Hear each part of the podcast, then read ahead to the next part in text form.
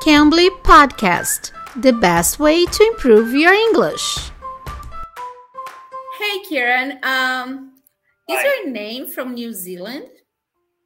Uh, so you have noticed that my name is a little bit strange. My name is Kieran. Yes. Um, no, it is is not from New Zealand. My my name Kieran is actually an Irish name. It is a, so it's from Ireland. Uh, it is not a Kiwi name. So my name is not very common in my country too. A Kiwi name? A fruit name? Pessoal, eu sou a Teacher Kai, estamos começando mais um podcast do Cambly. E hoje, o Teacher Kieran, ele vai ajudar a gente a explicar o que é essa palavrinha kiwi. Vocês já ouviram essa palavrinha? E não é uma fruta, hein, gente? E olha só, aproveite a promoção da Semana do Cliente. A Semana do Cliente, nós temos 50% de desconto no plano anual. Em qualquer plano anual, você tem 50% de desconto. Você usa o código cliente podcast, cliente podcast, com esse código você vai ter 50% de desconto.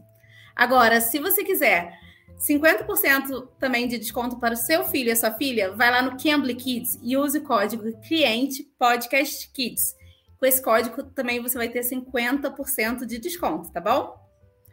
Kieran, is your name Hi. a fruit name? Something like this? I didn't get it. Uh, yeah, so obviously kiwi is a type of fruit, but do you know anything else that is called a kiwi? No. No. Okay, so actually, the, in New Zealand we have a bird called the kiwi. It's called the kiwi bird. So that is where the origin of our name comes from. So instead of saying New Zealander, someone from New Zealand, we call ourselves Kiwis. You can call us Kiwis. It's not a rude thing to say. Everyone, everyone calls us Kiwis. And uh, actually, the fruit is named after the bird. So the name of the bird came first, and the name of the fruit came second. This fruit, actually, the kiwi fruit, comes from comes from China.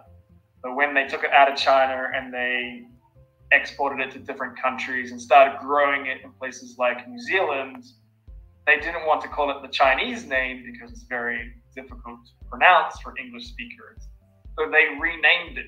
They called it the kiwi fruit because the fruit looks like the bird. They're actually both like brown and fuzzy. So the bird looks like that, and they saw the fruit and they said, "This looks like a kiwi bird." So they named the fruit after the bird. The bird, the kiwi bird, is our national bird in New Zealand. Um, That's why we're called kiwi. I was wondering, do they look like this bird? No, okay, it's our national bird. Our national bird, so that's why we're. Yes. Okay. And it, good, uh, interesting fact about kiwis is they they can't fly. It's a bird that can't fly. They can't fly? Oh, nice. Ok, pessoal, vocês já sabiam que as pessoas de Nova Zelândia, eles são chamados de kiwi? Então, ele está explicando isso, que, na verdade, esse nome veio do, do, do pássaro kiwi, que, aí, ele, que é o national bird deles, que é o pássaro nacional deles. Então, eles são chamados de kiwi por causa do pássaro, tá bom? Ok, thanks for telling us that, because I didn't Sure. know about it. okay, Sure. and nice to meet you. Bye bye, guys. See you. Pessoal, aproveite a promoção de 50% de desconto usando o código cliente podcast, tá bom? Para ter 50% de desconto. E lá no Cambly Kids, cliente podcast kids, tá bom?